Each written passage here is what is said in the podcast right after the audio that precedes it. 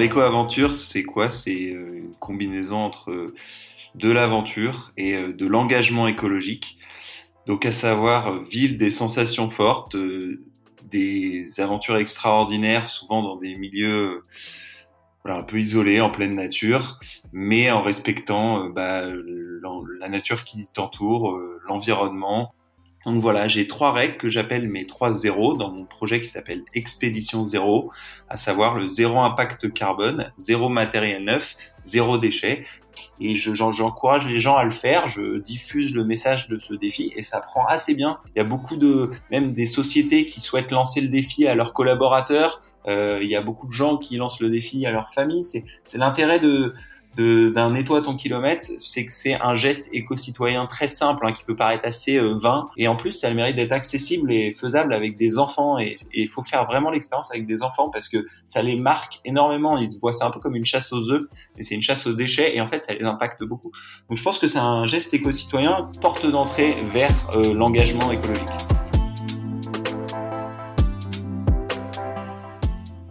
De ta vie un rêve et d'un rêve une réalité, nous dit Antoine de Saint-Exupéry. Bonjour à tous, je suis Pierre Arnaud d'Estremaux, voyageur et aventurier à mes heures perdues. J'ai créé le podcast Un bol d'air avec pour seul but de vous faire découvrir la face cachée de la vie des plus grands aventuriers, voyageurs et sportifs de ce monde, pour connaître tous les engrenages et les rouages qui façonnent finalement l'image publique que nous avons d'eux. L'idée est très simple, prendre une heure de leur temps pour vous partager les anecdotes les plus folles et vous faire rêver un peu. Bonne écoute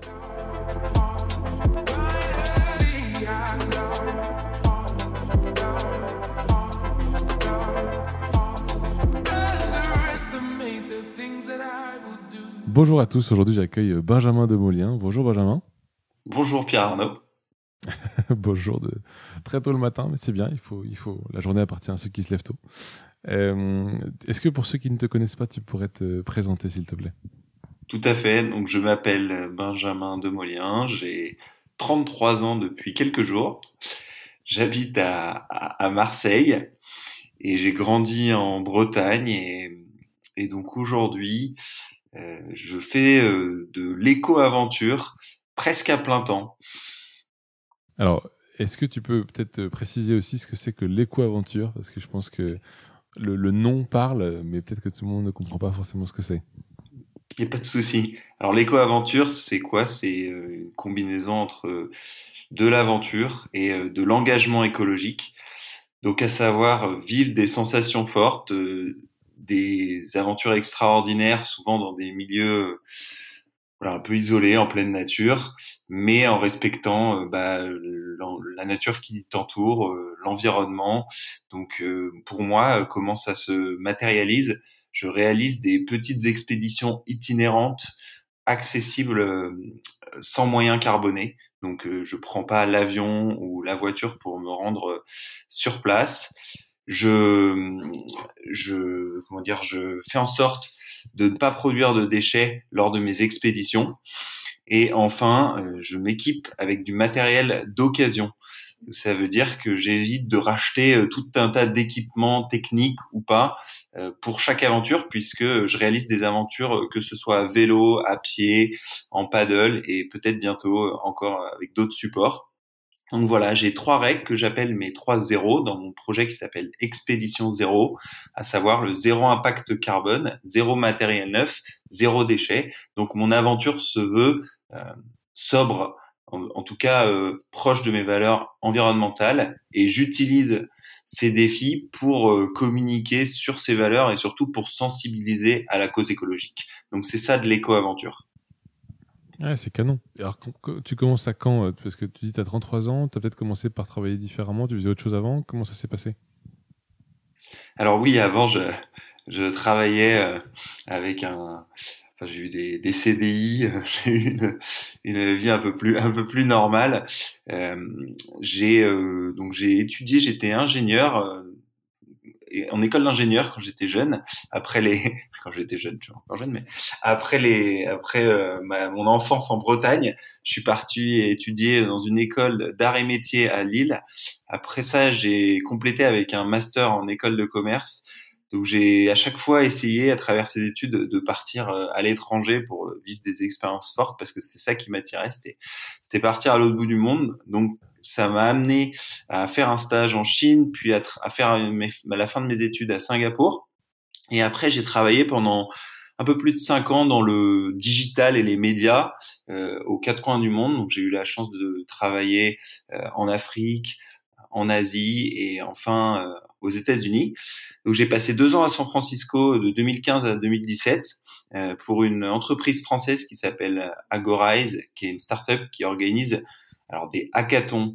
Les hackathons, c'est quoi? C'est des compétitions pour les développeurs euh, donc ceux qui, qui, codent derrière leur ordinateur toute la journée et euh, qui doivent résoudre des problèmes pour des entreprises et après ils gagnent des prix ou un emploi. Donc moi j'organisais des hackathons pour des entreprises américaines et, euh, et quand j'habitais à San Francisco, j'ai commencé à, à pas mal me poser des questions écologiques, tout simplement parce que là-bas, en plus euh, euh de cette dynamique euh, Silicon Valley high tech, euh, donc très, va dire capitaliste et croissance infinie, il y a un paradoxe, c'est que c'est quand même une ville qui a des racines hippies assez fortes et, et des valeurs écologiques assez poussées.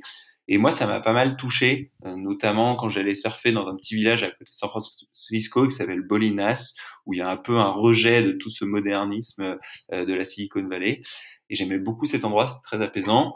J'ai aussi regardé le film Demain, et donc euh, je me suis sensibilisé à tout ça. Et en rentrant en France début 2017, je me suis dit, euh, ok, j'ai envie de, de m'investir là-dedans, et j'ai passé deux ans, euh, deux ans, deux ans et demi, même presque trois ans, en tant que cofondateur d'une entreprise qui s'appelle Plastic Odyssée, qui est un projet d'expédition autour du monde sur un navire euh, qui lutte contre la pollution plastique. Donc ça, c'était euh, euh de début 2017 à, 2000, à fin 2019.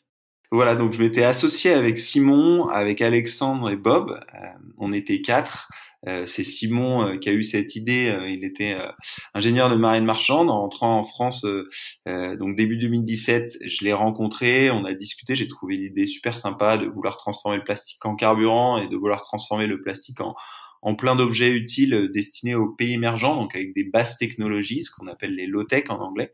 Donc voilà, on est parti dans cette aventure. Moi, je m'occupais plutôt des partenariats. On a, on a, on a créé un bateau démonstrateur. Euh, on a fait un petit tour de France avec ce bateau qui avait une machine qui transformait le plastique en carburant.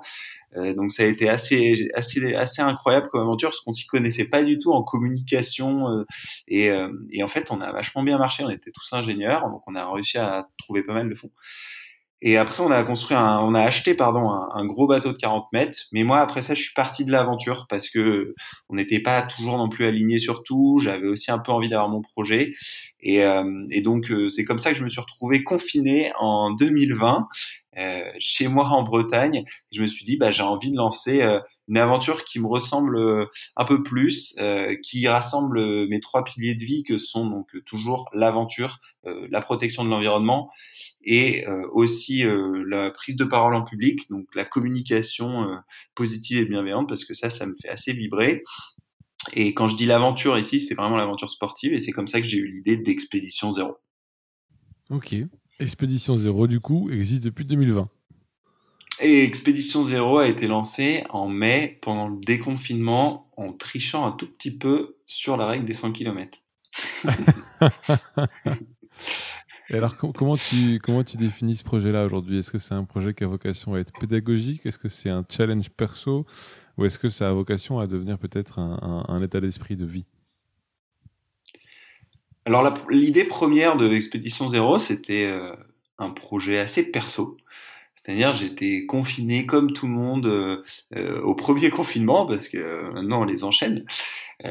J'étais deux mois immobile presque dans un dans un rayon d'un kilomètre et j'avais la bougeotte. J'aime bien le sport, j'aime bien donc explorer, comme je l'ai dit avant, aller dans la nature.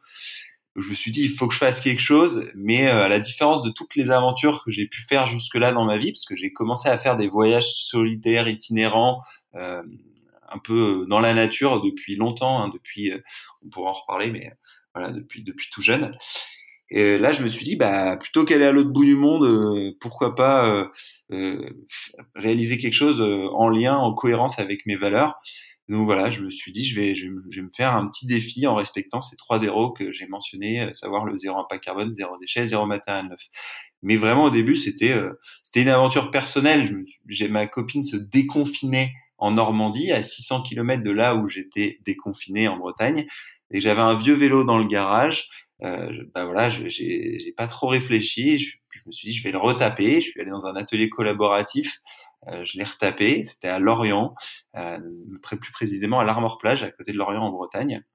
Et je suis parti euh, rouler pendant six jours et en bivouaquant à Mac jusqu'à Dieppe, euh, voilà, solo j'ai commencé à communiquer comme ça pour les pour les copains et ça a fait marrer en fait les copains euh, que je raconte mon, mon petit voyage les valeurs que j'essaie de mettre derrière alors mes 3 zéros je suis pas suis pas parfait c'est j'essaye de faire autant aussi bien que possible puis ça, puis ça a fait marrer les copains, donc je me suis dit je vais en faire un autre. J'en ai fait un à pied euh, à travers les Alpes, puis un troisième en stand-up paddle sur le long du canal du Midi. Donc euh, je reviendrai dessus. Et en fait, euh, en, en, en faisant trois comme ça, je, me suis occupé avec ça cet été. Ça m'a pris pas mal de temps. on est arrivé en, à l'automne et je me suis dit bah pourquoi pas essayer d'utiliser un tel défi pour aller sensibiliser au-delà de mes amis, de, des individus sur les réseaux sociaux, peut-être en parler un peu aux entreprises, les inspirer et, euh, utiliser ça comme un vecteur de sensibilisation. Donc là, je commence un peu à, changer mon fusil d'épaule en me disant bah pourquoi pas en faire un projet euh, un peu plus professionnel. Et, alors comment tu comment tu considérerais que, que enfin, quel serait le quel serait le business model du coup selon toi? Comment comment tu vas en vivre? C'est une très bonne question.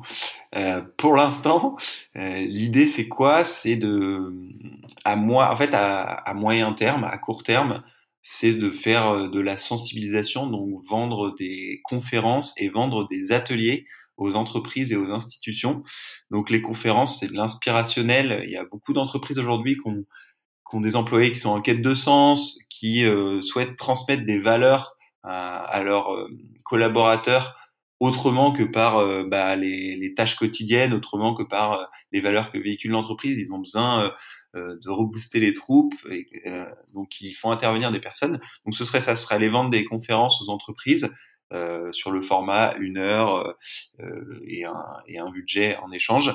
Et à côté des conférences, en fait, en parallèle de ce projet d'expédition zéro, pendant le confinement, celui d'avant, je me suis formé à un atelier qui s'appelle la fresque du climat, qui est un atelier d'intelligence collective euh, qui dure trois heures et qui se fait en groupe de 6 à 8 personnes et qui permet en fait euh, aux gens qui jouent à l'atelier, donc c'est une fresque qu'on doit réaliser avec 42 cartes, bah, il permet de mieux comprendre les liens de cause à effet du dérèglement climatique d'origine humaine, donc d'origine anthropique. Donc moi je suis formé à l'animation de cet atelier, je suis formé ensuite à l'animation d'un autre atelier qui s'appelle Deux tonnes, le, la fresque du climat est plutôt sur le constat, sur euh, bah, quel est le problème du dérèglement climatique, en quoi c'est un problème. Et Deuton est un atelier qu'il complète avec bah, qu'est-ce qu'on peut faire, comment on peut agir à son niveau, au niveau des institutions, euh, au niveau de son entreprise? Et en fait, je trouve que c'est hyper complémentaire avec une conférence inspirationnelle sur l'éco-aventure qui te pousse à euh, bah, faire ta part euh, de colibri, qui te pousse à sortir dehors et à, à, vivre tes rêves et à être déterminé tout en étant en accord avec tes valeurs. Donc ça, c'est le côté inspirationnel. Ensuite, il y, a, y a les ateliers, donc la fresque et les d'automne qui permettent de mieux comprendre les problèmes. Donc là, c'est plutôt sur l'impact carbone, le zéro impact carbone, et enfin de, de voir comment on peut agir à son échelle, à l'échelle de son entreprise, sur ces problèmes d'impact carbone. Donc voilà, mon idée, c'est de, de, de, de, créer un pack un peu comme ça, euh, conférence, atelier, d'aller proposer ça en entreprise. Euh, ça, c'est plutôt une vision court terme, et à long terme, ce que j'aimerais faire, c'est avoir vraiment euh, euh, des modèles économiques de produits et de services autour de mes zéros, donc soit du matériel d'occasion, par exemple des modèles de d'aider les entreprises à transformer leur cœur de business, passer de je vous vends un produit, un service, à plutôt je vous loue ou je vous, je fais du leasing sur un produit, un service pour que mon modèle ne soit pas, l'intérêt de mon modèle et le succès de mon, modèle ne soit pas basé sur euh, plus je vends, plus mon volume de vente est gros, bah, plus mon chiffre d'affaires est important, ce qui, est, ce qui crée en fait le besoin de produire et donc euh, d'extraire de la matière, donc euh, de, de, de, détruire finalement. C'est ça qui alimente l'économie linéaire. Donc là, l'idée, c'est plus de d'aider les entreprises à faire du zéro matériel neuf, du zéro impact carbone, en changeant leur modèle. Donc ça, c'est ma vision à long terme. Bon, c'est assez technique tout ça. on n'est plus trop dans l'aventure là, mais mais en fait, je pense que de l'aventure, on peut arriver à plein de choses. Ça dépend comment on comment on souhaite transformer tout ça. Et moi, c'est l'aventure. Je vois vraiment comme un vecteur de de sensibilisation et de communication et une manière de fédérer les, gens autour de ces, de ces valeurs. Après, euh, charge à moi de les transformer en quelque chose de viable, je l'espère pour moi, mais surtout d'impactant euh, à différents niveaux. Ah mais c'est canon, c'est canon. C'est vrai que c'est en plus c'est un projet qui devient complètement entrepreneurial dans, dans la foulée de ta première euh, expérience entrepreneuriale finalement avec Plastic Odyssey. Euh, qu'est-ce qui, euh, comment, comment tu te fais accompagner là-dessus? Est-ce que tu as des coachs ou des référents en particulier qui sont peut-être, euh, je sais pas, maîtres en la matière? Ou est-ce que tu as des personnes qui sont un peu plus avancées peut-être, à, qui tu te confies ou qui vont t'aider peut-être sur, sur l'aspect du projet qui concerne cet aspect zéro, donc déchets, pollution, faire en sorte que justement tu aies un référent qui puisse t'accompagner ou pas? Alors pour l'instant, c'est assez euh, solitaire hein, comme projet. Euh, j'ai lancé ça. Euh, c'est beaucoup, ça se passe beaucoup entre ce qui se passe dans ma tête et moi. mais c'est vrai que j'utilise pas mal de clés, de notions qu'on a, auxquelles on a fait face à travers Plastic Odyssey, à savoir comment passer d'une idée d'aventure, comment passer d'un waouh un peu inspirant qui a, de prime abord n'est pas euh, n'est pas un, un, modèle économique, n'est pas une entreprise, a, a, a une activité euh, économique, a une activité euh, euh, professionnelle. Donc on avait pas mal fait ces parallèles-là parce qu'on était parti d'une idée de tour du monde d'un bateau qui avance sur déchets plastiques qui avait un côté waouh et en fait finalement le bateau je, enfin, normalement n'avancera pas aux déchets plastiques, c'est c'est plus compliqué que ça, mais en tout cas ça a permis de, de faire connaître l'idée et après de passer sur euh, bah, sur euh, sur comment on peut euh, après une expédition, une aventure, créer une entreprise qui va développer des machines et les installer. Bah moi, j'utilise cette expérience et ce vécu pour essayer d'appliquer ça à Expédition Zéro. Donc c'est de ça que je me, c'est là-dessus que je me base. À l'heure actuelle, je suis accompagné par personne. Après, j'échange quand même souvent avec des entreprises, des gens qui sont un peu dans cet univers-là et je, je pioche en fait, je pioche dans leur euh, dans leur business, dans leur euh, façon de voir les choses, je m'en inspire et j'essaie d'adapter ça à mon projet. Mais c'est vrai que il y a encore quelques mois, Expédition Zéro, c'était un peu un coup de tête que j'ai eu pendant le confinement. Et, euh, et pourtant, dès ma première expédition à vélo, je me suis tout de suite dit, ok, euh, là je suis en train de faire un truc à vélo, je sais pas du tout si ça va prendre. En tout cas, c'est ce qui ce qui est sûr, c'est que c'est moi-même, ça me plaît, c'est hyper aligné, donc euh, on verra bien. Euh, en tout cas, moi ça va, c'est sûr ça va marcher pour moi en tout cas. C'est c'est ce que je dois faire.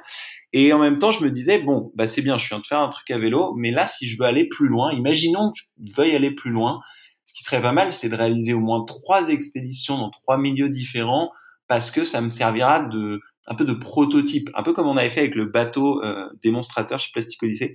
Je, voyais tout de suite mes trois premières expéditions comme un prototype, une preuve de concept.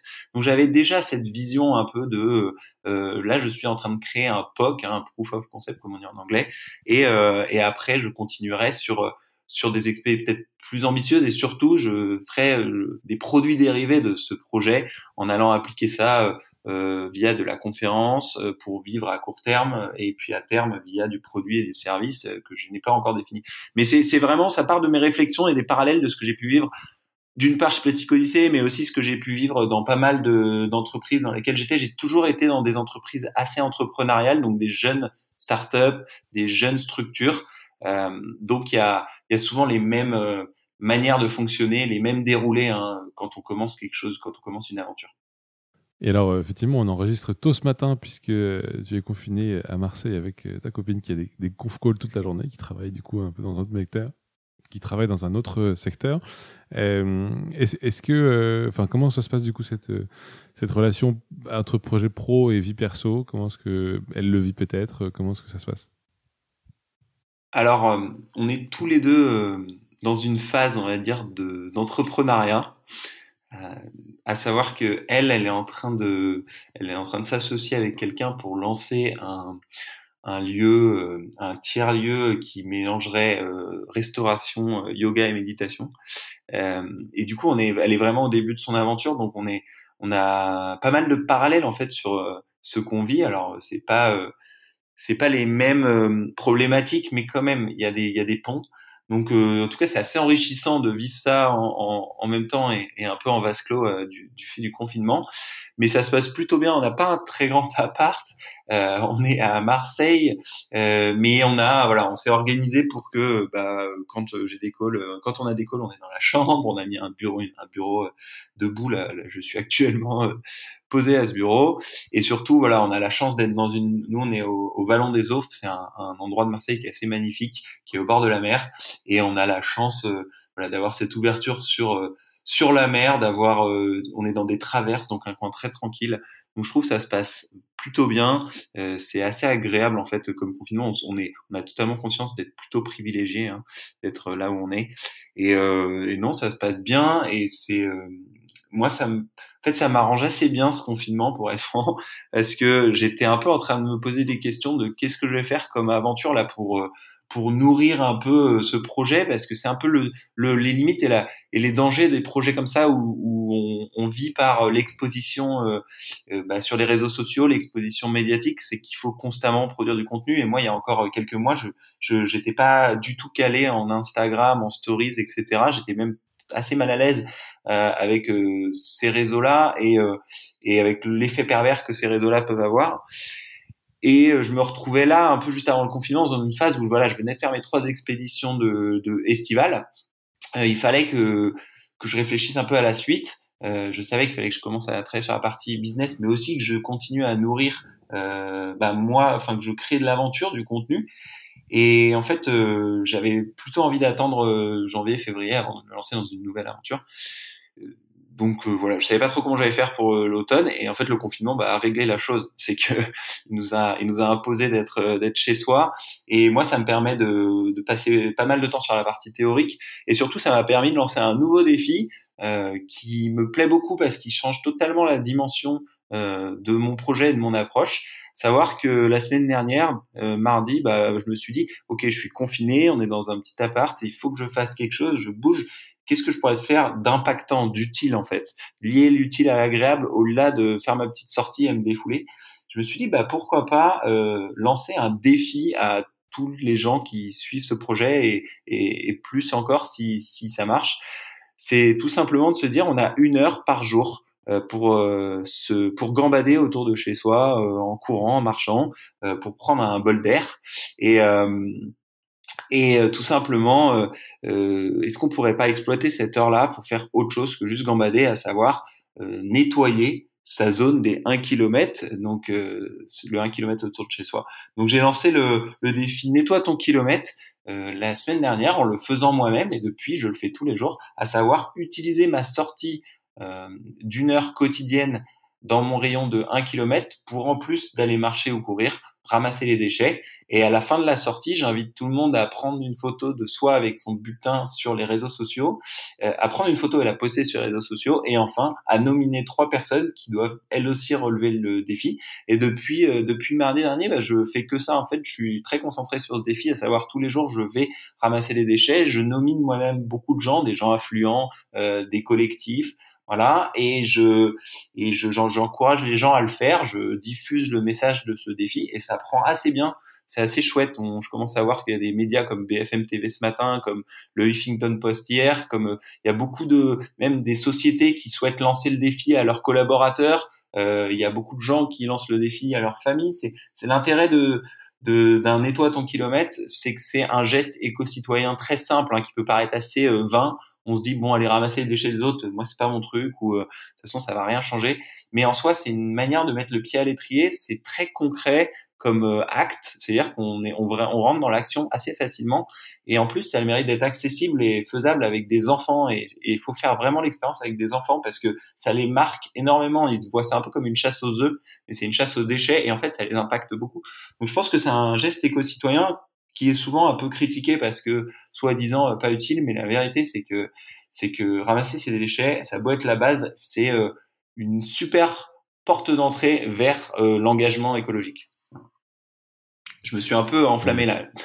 c'est canon, c'est vraiment canon. Donc génial, génial d'en savoir un peu plus sur ce, nouveau défi. Tu, pourrais faire peut-être, avant qu'on continue, une pause, bon, sans doute une pause assez longue, mais pour nous expliquer un peu le, défi paddle de cet été.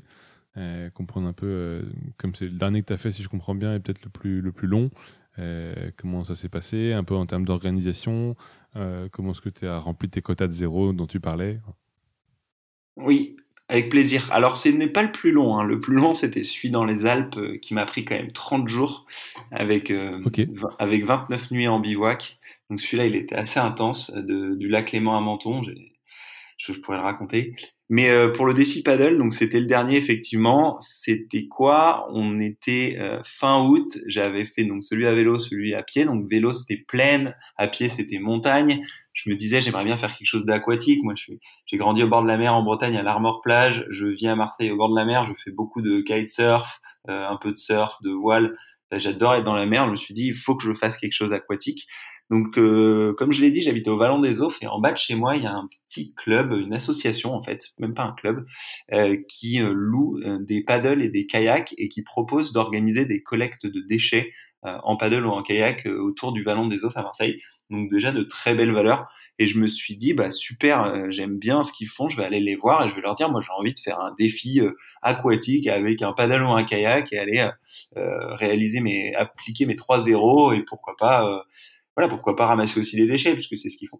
Donc j'aurais proposé ça, ils ont été assez emballés, ils m'ont dit, tu sais faire du paddle? J'ai fait, bah non. ils m'ont fait, bon, bah déjà, on va te prêter un, on va te prêter un paddle et un kayak, on va voir euh, comment tu te débrouilles. Et euh, j'en ai fait euh, 7-8 fois autour du vallon.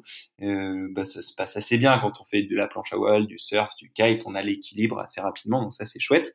Euh, donc j'en ai fait, c'était super sympa, sauf que très rapidement je me suis rendu compte que les, je suis sorti dans différentes conditions en mer et en septembre, elles deviennent un peu plus changeantes que en plein été.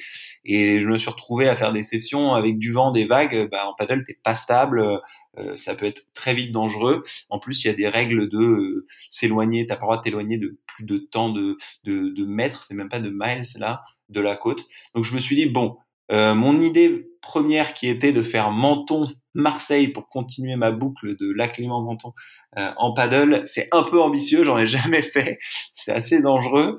Euh, donc j'ai une autre idée, je me suis dit bon, je vais continuer le défi paddle, mais je vais aller faire ça plutôt sur un canal parce que moi un canal c'est stable euh, et c'est ça reste malgré tout aquatique. Et voilà, et donc je me suis dit bon bah il y a le canal du Midi qui est magnifique, qui est très connu que je connais pas moi.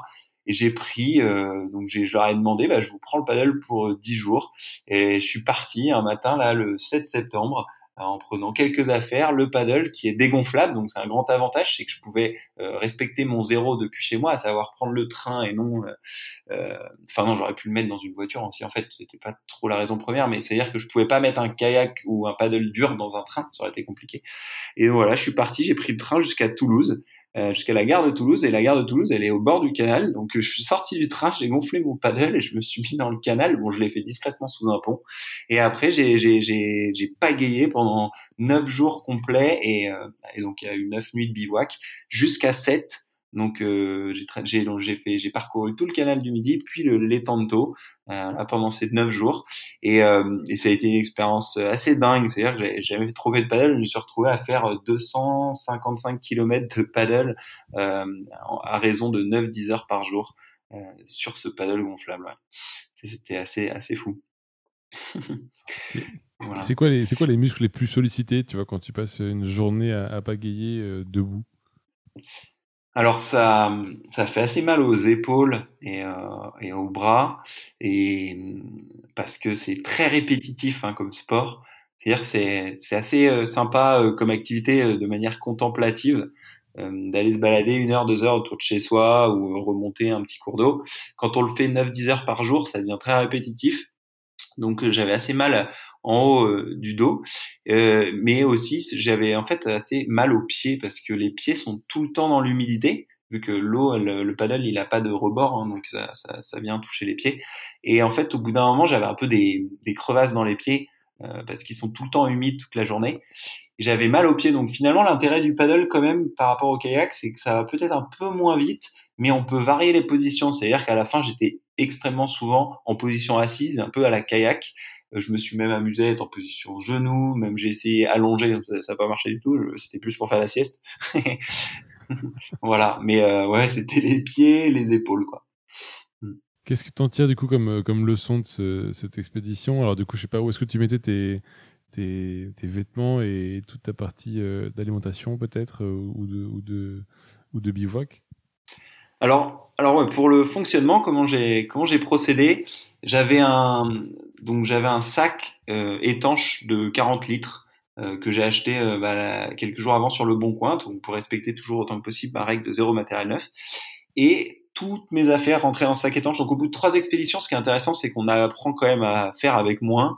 Et au fur et à mesure de mes défis, euh, je m'allège. Donc ça, c'est toujours intéressant comme procédé. Donc là, en 40 litres, je faisais tout tenir, un duvet, j'ai une petite tente toute petite.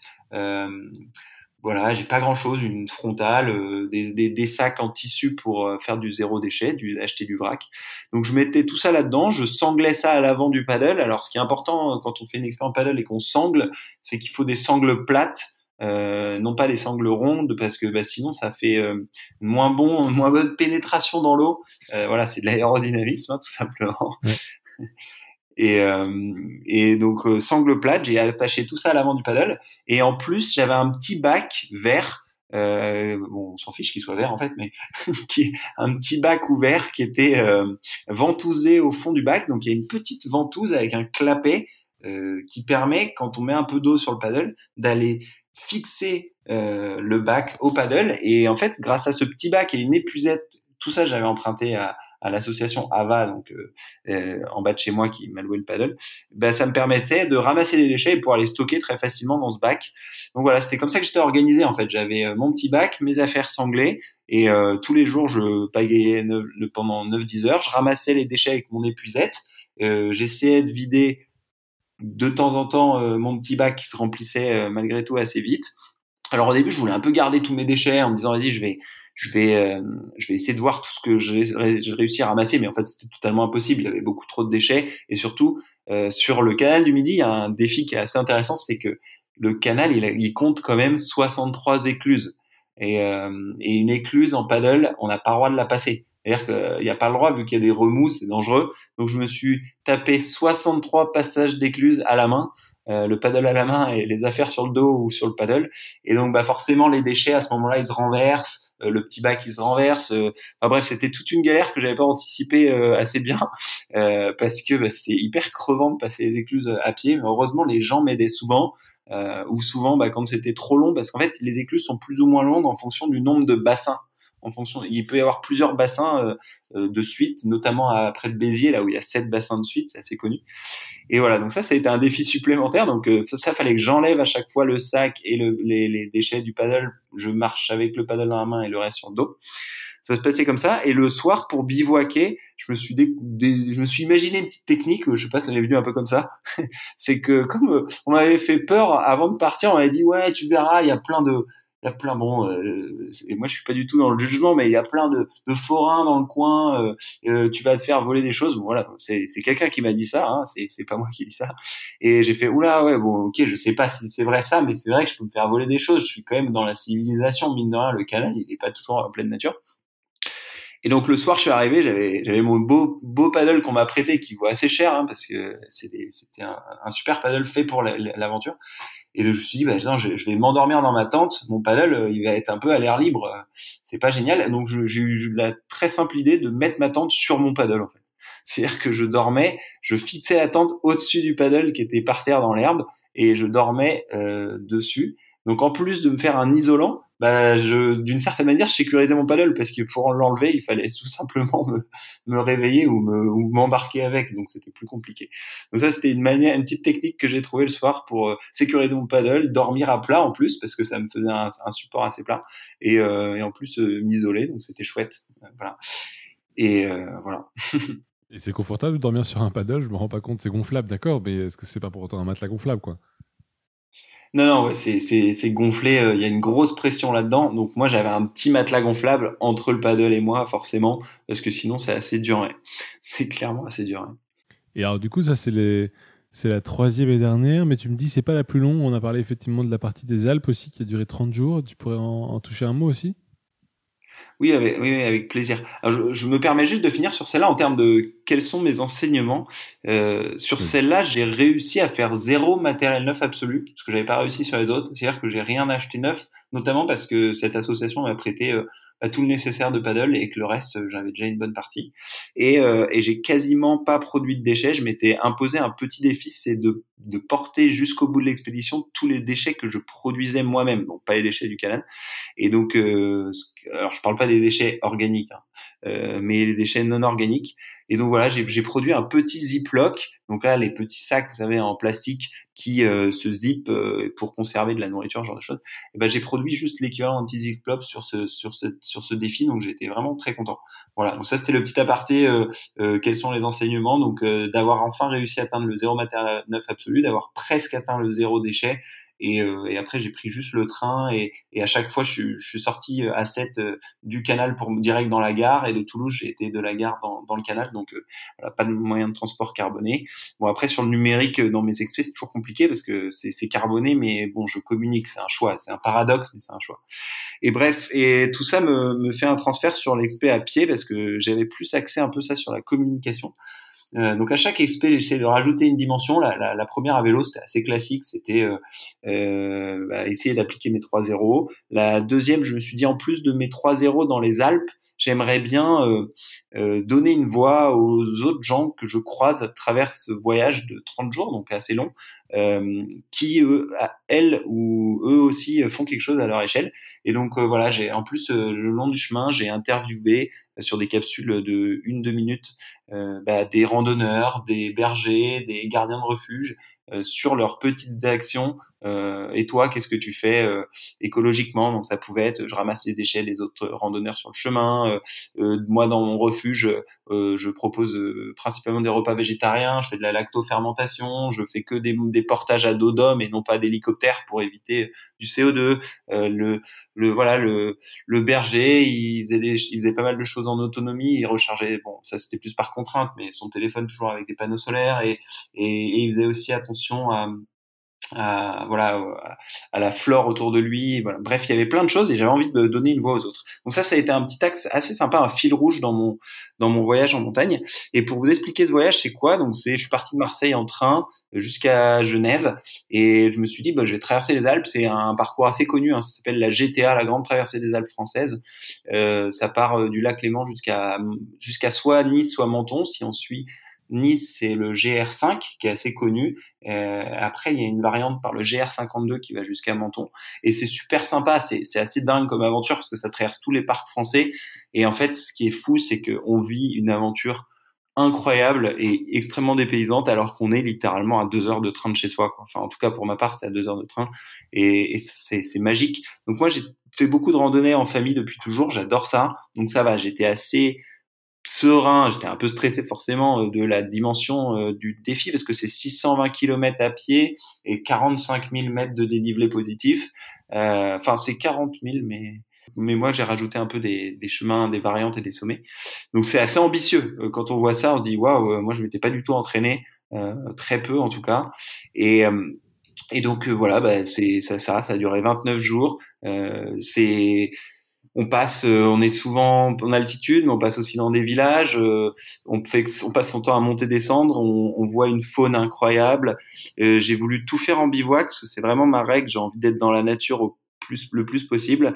Et donc voilà, bah, 29 jours à dormir dans ma petite tente. Et au bout d'une semaine, en plus, mon matelas il a été percé, donc j'arrivais pas à le réparer. J'ai j'ai mis des rustines, donc je dormais toutes les nuits par terre. C'était pas super agréable, mais euh, mais c'était vraiment magique euh, comme aventure. moi, dès que je suis là-haut, de toute façon, je me sens super bien. Euh, c'est franchement les émotions, elles sont folles. Voilà, on se retrouve un soir tout seul. Il y a des bouquetins, des mouflons qui viennent te voir. Euh, franchement, il y a des émotions tellement fortes. Euh, j'encourage tout le monde à vivre ça, mais pas besoin de le faire 29 jours, juste une journée, aller camper dans la montagne, euh, dans le respect bien sûr de la nature, à savoir pas faire de feu sauvage n'importe où, bivouaquer aux heures, aux heures respectées. Le bivouac, ça veut dire quoi? C'est camper, mais que à partir du coucher du soleil et, et, décamper à partir du avant le lever du soleil. Bon, c'est plus ou moins vrai l'été, mais on va dire du 19h 7h. Et c'est vraiment des, des, émotions incroyables de se retrouver seul là-haut, même si on n'est jamais loin de la civilisation, euh, d'entendre l'orage au loin, euh, les animaux pas loin, les marmottes qui sifflent.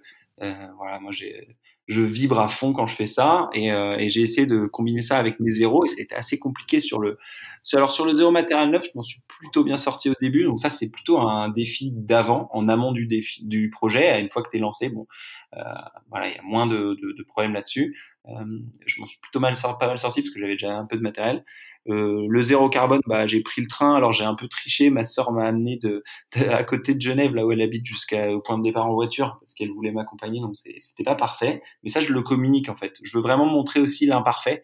Euh, dans pour moi, l'important c'est d'essayer et non pas d'être extrême et, et, absolu. Et euh, pour le zéro euh, zéro déchet, bah, c'était un peu dur parce qu'il fallait acheter du vrac ou du sans emballage et en montagne, y a, les, options sont un peu plus limitées. Mais finalement, je me suis, j'en suis assez bien sorti. Il y a bah il y a en fait euh, dans les fromageries là-haut, dans les dans les vacheries là-haut, euh, dans les petites épiceries, même dans les villages, il y a du vrac. Euh, le, fromage, on peut l'acheter à la coupe sans emballage si on demande. Euh, dans les refuges aussi, on récupère une part de tarte de tarte à la myrtille, ce genre de choses. Enfin, il y a toujours moyen de faire du zéro déchet. Et en fait, ça se passe assez bien. Tout n'était pas parfait. Moi, le chocolat, c'est mon péché mignon. Et, et finalement, j'en ai, peu trouvé en vrai, que j'en ai trouvé quelques fois. Mais voilà, je raconte tout ça en fait. L'idée de mes voyages, c'est vraiment raconter euh, comment je me débrouille par rapport à mes zéros, ce que j'arrive à faire, ce que j'arrive pas à faire. Et, et, là, en montagne, c'était vraiment passionnant. J'en suis, j'ai même fini par manger un peu des plantes sauvages pendant quelques temps. Euh, ça s'appelle les chénopodes Bon Henri, c'est des espèces d'épinards qui poussent dans les murs euh, parce qu'ils ont besoin de sol azoté et c'est ce que tu trouves près des murs de, des bergeries, euh, des refuges. Et donc tu, tu, tu, tu, coupes ça, tu les, tu les rinces un peu, euh, tu les fais chauffer et ça te fait de l'épinard en fait que tu rajoutes dans ton plat. Donc moi qui avais ni sel, ni poivre, ni huile, ni rien pour agrémenter, mais souvent je mangeais du, couscous parce que c'est ça, ça demande peu d'énergie et, et ça se cuit vite. Bah, ça faisait plaisir d'avoir un peu plus de goût parce que sinon c'était vraiment fade. Donc voilà, c'était un peu ça l'aventure et et franchement, euh, c'était tellement magique. J'ai juste envie de refaire des choses en montagne. Et là, on parle quand même pas mal d'expériences que tu fais tout seul. Est-ce que tu as vocation à un moment donné de le faire aussi en groupe, d'emmener des gens, tu vois, de, je sais pas si le mot c'est être guide, mais en tout cas être fédérateur de, de, de, groupes qui peuvent, euh, qui peuvent également t'accompagner sur ce défi? Oui, oui, oui. Alors, euh, effectivement, là, c'était plutôt solitaire. C'est vrai que j'aime bien voyager seul en itinérance. Bon, là, pour le coup, dans les Alpes, ma copine Louise m'a rejoint sur les cinq derniers jours. Euh, donc j'ai eu une partie à, deux et j'ai adoré aussi. Euh, enfin, c'était vraiment marrant. Euh, ça faisait plaisir de partager ces émotions, c'est important aussi. Mais et sur le canal du Midi d'ailleurs, il y a aussi deux filles qui m'ont rejoint, qui me suivaient sur les réseaux sociaux, qui m'ont dit ah ben t'es pas loin de chez nous, est-ce qu'on peut venir faire une demi une journée de paddle ensemble? Et elles sont venues et c'était super sympa. Elles étaient à fond sur le ramassage des déchets. Elles m'avaient ramené à manger euh, sans, sans, sans emballage, des, un bon gâteau qu'elles avaient cuisiné. Euh, bref, j'ai adoré l'expérience. Et après ça, je me suis dit, ah oui, c'est cool quand même de partager avec des gens et aussi avec des gens qui finalement euh, osent peut-être pas le faire eux-mêmes parce que c'est pas donné à tout le monde. Je le conçois très bien de partir tout seul, c'est pas facile, ça, ça donne pas aussi forcément envie à certaines personnes. Il y en a aussi qui, qui, qui n'ont pas cette opportunité-là. Et en fait, le faire, le fait avec, le fait de le faire avec elles, euh, c'était la première fois finalement qu'elles avaient du paddle sur le canal alors qu'elles étaient à côté, elles étaient trop contentes, elles étaient super sympas. Je me suis dit ouais, ça me donne peut-être envie d'essayer de faire des choses en groupe, euh, de, de, faire un peu des deux en fait. Et, et, je me sens pas trop pour le coup être guide. Je, je, je crois pas que ce soit euh, euh ce vers quoi j'ai envie de tendre. Euh, voilà, ça demande des, des diplômes et puis il y a des, il y a aussi une responsabilité qui est, voilà, il y a, des risques. Euh, c'est plus juste soi-même. On, on, fait prendre des risques aux autres. Alors, il faut quand même être. Moi, genre, sur cette dimension-là, je pense que c'est important d'être vraiment professionnel. Je ne sais pas si je le suis, mais par contre là, je, je vais être ambassadeur d'une agence euh, d'aventure euh, qui s'appelle Explora Project. Et eux emmènent, c'est leur métier d'emmener les gens en groupe et on, discute assez sérieusement de co-construire des expéditions zéro ensemble où euh, je, je, partirai par exemple euh, probablement en juin prochain, on va proposer une expédition de 4-5 jours en stand-up paddle sur la Loire ou, sur un fleuve français. Il y aura un, un accompagnant qui sera euh, brevet d'état euh, de la discipline. Et puis il y aura moi et il y aura enfin euh, bah, les personnes qui se joindront à l'aventure et on vivra une aventure expédition zéro C'est-à-dire qu'on on fera en sorte bah, d'acheter nos, nos, nos, produits sans emballage le long du parcours. on fera en sorte de s'équiper en zéro matériel neuf. On fera en sorte de tous se rendre sur place sans, sans avion ni voiture et de fonctionner de manière le moins carbonée possible. Donc moins carboné, ça veut dire aussi utiliser moins de gaz quand on cuisine le soir. Ça, il y a plein de dimensions au moins carboné. Et donc voilà. Donc je pense qu'il y a, on va probablement co-construire quelques expéditions de groupe avec cette agence. Et je me réjouis de ça parce que pense que c'est, c'est, enfin, ça peut être vraiment passionnant de le partager avec d'autres gens en fait, qui ont envie mais qui n'osent peut-être pas, tout simplement. Et alors du coup, c'est quoi ton, ton, ton grand rêve, ton plus grand rêve aujourd'hui? En termes d'expédition? Ouais, ou même, mais en général, tu vois, entre ce qui se passe effectivement sur euh, ton projet d'expédition zéro et euh, ce que, ce que tu as au fond de toi, tu vois, qui, qui t'anime au, quotidien.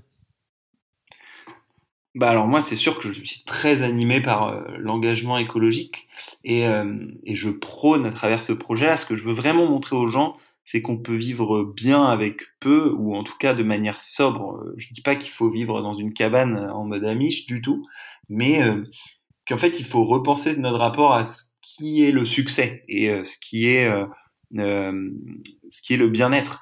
Et en fait, dans, ce que j'aime véhiculer aussi dans, et ce que je ce que je réalise dans ces expés, c'est que je suis très heureux, épanoui euh, avec peu et quand et moins je moins j'utilise et moins je enfin bref plus je suis aligné aussi avec mes valeurs donc moi j'ai envie de j'ai pas d'envie genre un objectif technique ou ou ou de succès économique ou quoi que ce soit en tête.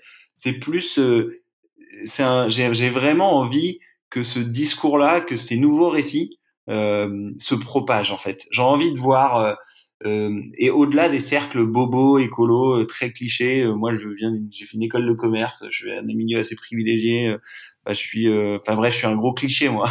Et, et j'aimerais toucher des gens qui sont pas du tout de mon monde et, et qui ont d'autres réalités voilà, sociales, économiques. Voilà, j'ai vraiment envie de propager euh, cette euh, cette joie de vivre qu'on peut avoir à travers la sobriété, cette autre manière de fonctionner, de de, de, de raconter une autre histoire, quoi, et que ça embarque du monde et qu'on sente que la société se dise ah et pourquoi pas être plus en accord avec ses valeurs et pourquoi pas changer notre modèle économique, notre mode de vie. Alors c'est très utopique, hein, c'est extrêmement utopique, c'est extrêmement large, mais c'est ça, c'est d'arriver à propager autant que possible à travers mes initiatives, que ce soit l'aventure à ma petite échelle, euh, de voilà toute humble, que ce soit à travers des ateliers ou des conférences, que ce soit à travers une autre version encore d'expédition zéro à moyen à moyen ou long terme. Euh, L'objectif ce sera toujours de, de propager cette sobriété, euh, cette autre cette autre paradigme en fait, autre façon de fonctionner, de, de ralentir, de de plus être à la course à la croissance infinie, de plus être à la course à la consommation et à la surconsommation, de, de décarboner sa son mode de vie. Voilà, toutes ces valeurs à travers mes trois zéros en fait. Euh, de, que, que mes trois zéros se propagent autant que possible de toutes les manières dans, dans, les, dans les différentes strates de la société, de l'individu à l'État en passant par l'entreprise. C'est canon, c'est canon et on sent que ça te tient vraiment au trip. Comment on fait pour, pour suivre tout ça Du coup, c'est quoi les, éléments? Tu as parlé de réseaux sociaux. J'imagine qu'il y a un compte Instagram qui va t'accompagner là-dessus? Voilà, alors aujourd'hui, je communique euh, sur principalement effectivement sur Facebook euh, avec la page Expédition Zéro et euh, sur Instagram avec la page Ben tiré du bas expédition tiré du bas zéro. Donc ça c'est mes deux canaux. Après je suis en train de développer un canal justement plus professionnel de d'entreprise. donc j'ai une page expédition zéro aussi sur LinkedIn euh, que que je vais développer et que je commence à développer. Et euh, voilà. Après les autres canaux, j'ai essayé TikTok et Twitter, mais euh, mais c'est pas non plus euh, trop mon domaine et surtout j'ai envie d'un peu de sobriété numérique parce que ce qui est toujours compliqué dans ces projets-là, c'est qu'on est face à ses propres paradoxes. Euh, savoir que bah, je fais de l'écologie, mais pour communiquer et sensibiliser, bah, je communique énormément. Et communiquer, c'est quoi? C'est euh, diffuser de la vidéo, de la photo, et ça, ça a un impact écologique énorme qu'on qu'on réalise pas bien aujourd'hui. À chaque fois qu'on envoie un email, à chaque fois qu'on fait un live comme ça, euh, on pollue et on pollue vraiment beaucoup. Mais, mais voilà, c'est un paradoxe que j'accepte. Par contre, j'essaye d'être un peu sobre, c'est-à-dire bon là en ce moment, je communique beaucoup sur mon défi, mais sinon quand je suis pas dans mes défis, je communique un peu moins. Voilà, je fais un peu attention. Mais voilà, c'est les, les trois canaux Instagram, Facebook, LinkedIn. Ça va être mes trois canaux principaux et je pense que je vais créer un site euh, expédition 0 www.expédition-0.com mais euh, voilà c'est pas trop mon domaine de compétence et, et, je mets toujours ça un peu en bas de ma, ma tâche des choses à faire donc on, on verra quand ça sortira entendu entendu mais ça permet d'avoir effectivement cette visibilité puis je pense que je laisserai les auditeurs euh, aller suivre pour ceux que ça intéresse tu, euh, si tu devais conseiller à quelqu'un qui veut se lancer dans un défi parallèle ou en tout cas euh, équivalent dans ce sens-là, toi qui as commencé déjà un peu à, défricher le terrain, qu'est-ce que ce seraient les étapes que tu conseillerais à suivre? Bah alors, moi, je suis quelqu'un qui me pose beaucoup de questions dans la vie et, et qui est assez torturé, hein, on va pas se mentir, sur, sur beaucoup de sujets. Euh, ça me peut, et je me rends compte que se poser beaucoup de questions, enfin, c'est, je me rends compte, et pourtant je, je change pas toujours là-dessus, j'essaye, bah, ça me paralyse dans pas mal de décisions. Euh, parce que ah bah oui en fait moi j'ai toujours été euh, depuis que je suis jeune on me dit un peu de purée ou enfin de la purée ou des petits pois et je dis toujours un peu des deux quoi et, euh, et en fait de temps en temps on peut pas faire un peu des deux et à des moments il faut faire des choix et pour le coup comme je suis très animé donc déjà, je, je, je, conseille aux gens de, de ressentir vraiment au fond d'eux qu'est-ce qui les anime, quoi. Qu'est-ce qui, c'est ça. Il faut s'aligner avec ce qui t'anime parce que quand tu t'alignes avec ce qui t'anime, franchement, ça marche, quoi. Et même si ça marche pas à une échelle incroyable, ça dépend ce qu'on attend, ça marche. Et donc, euh, moi, je suis très aligné avec l'aventure, euh, l'écologie et, et l'envie de communiquer, de, de, propager voilà des bonnes ondes sur sur ces sujets et de montrer que c'est chouette, c'est cool euh, d'avoir des valeurs écologiques, c'est pas juste un truc de bobo mangeur de graines euh, un peu énervant. Euh, et donc bah, moi je suis assez aligné avec mes piliers et pour le coup pour mes défis à vélo, à pied et en paddle, je me suis pas posé beaucoup de questions pour une des premières fois. Euh, je savais, je le savais en moi et je me suis, même si j'étais pas du tout compétent en paddle, même si le défi de la montagne paraissait quand même assez énorme, euh, et ben je me suis lancé, je me suis surtout pas trop posé de questions en fait. Je me suis dit bon allez, je, je je sais même pas si on a le droit de faire du paddle sur le canal du Midi. Euh, D'ailleurs, je crois qu'en fait j'avais pas totalement le droit. Euh, enfin, en tout cas sur certains tronçons, euh, je, je je je sais même pas comment ça fonctionne pendant 9 heures par jour du paddle bon bah c'est pas grave, je prends mon billet, j'y vais. Donc je pense pour ce genre de défi à une échelle assez raisonnable. Hein, je dis pas, euh, faut pas se poser de questions quand on va aller traverser le Groenland, mais euh, voilà, le, canal du Midi, euh, traverser la Bretagne, c'est quand même, en tout cas pour les gens qui habitent en France, c'est assez accessible. Moi je vous dis, vous posez pas trop de questions.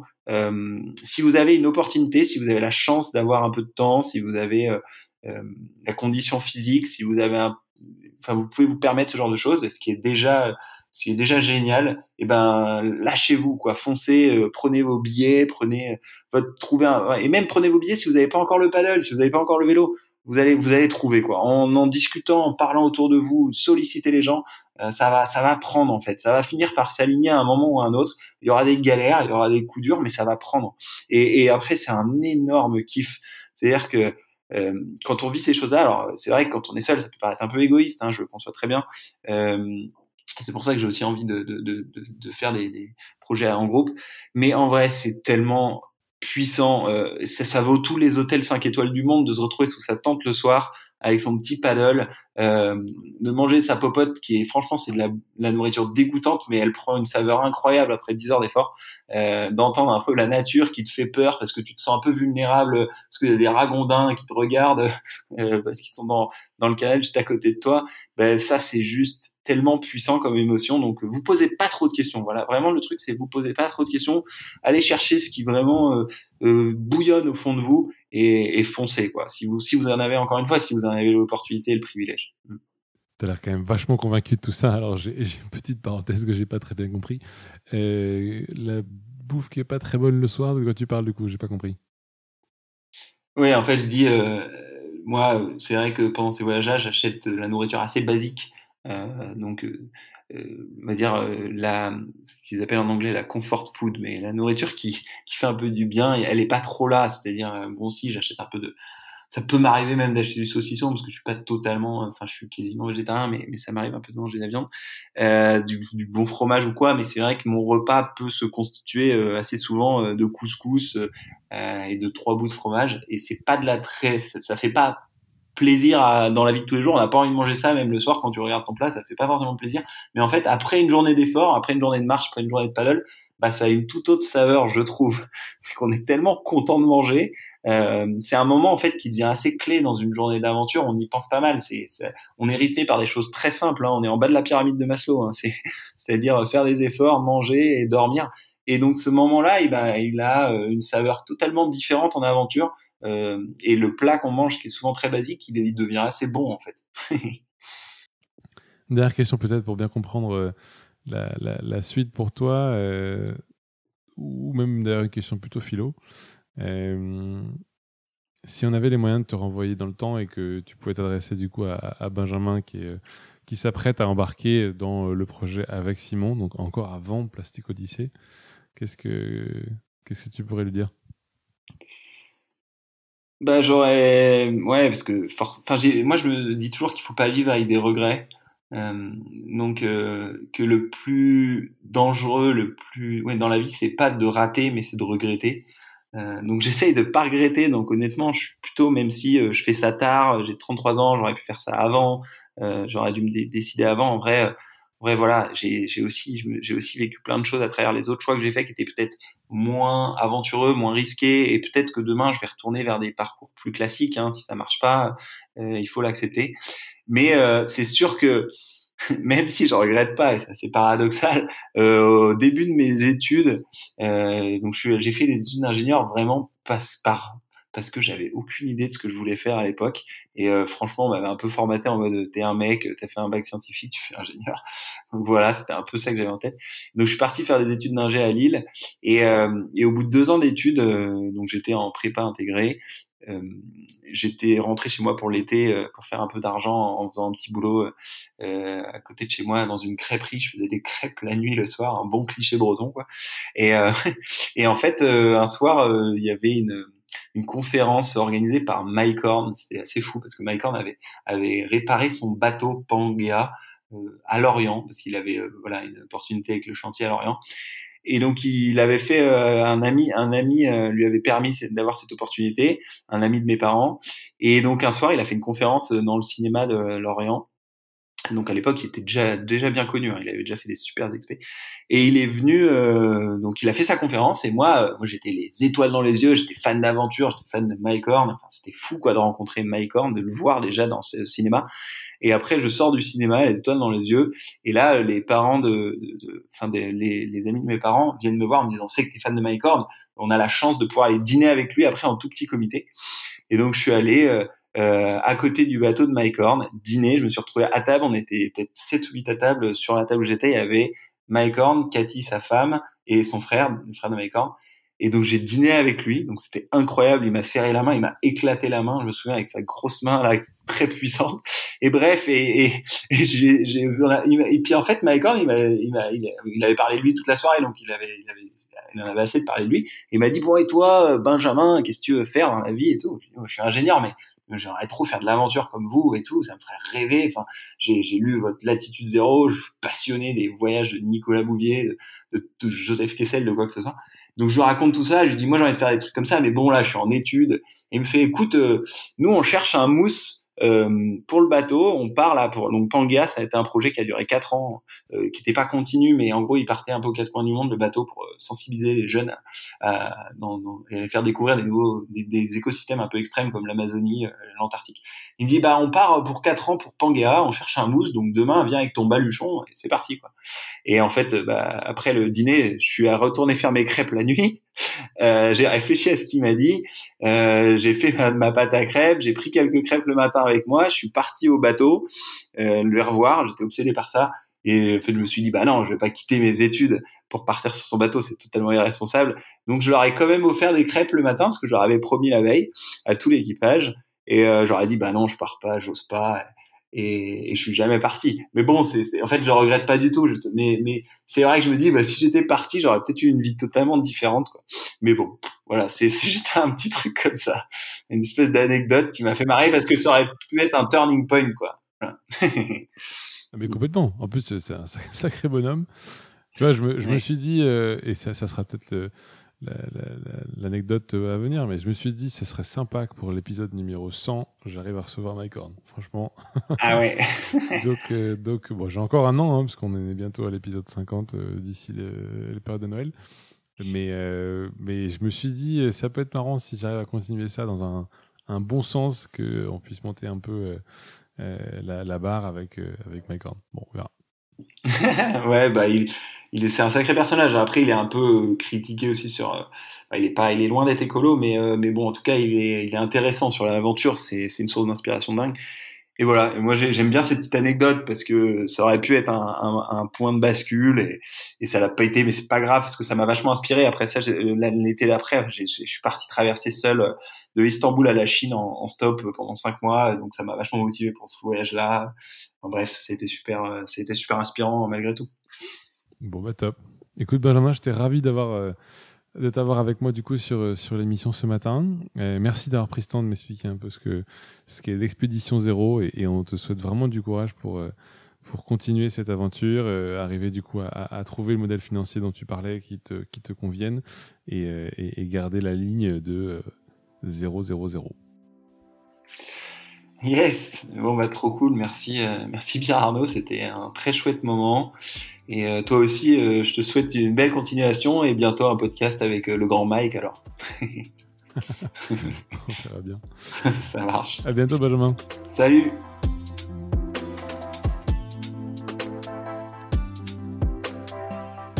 Si vous avez aimé ce podcast, n'hésitez pas à le partager à au moins deux personnes pour le faire connaître encore plus. Et pour ne rien rater des prochains épisodes, pensez à vous abonner. À bientôt.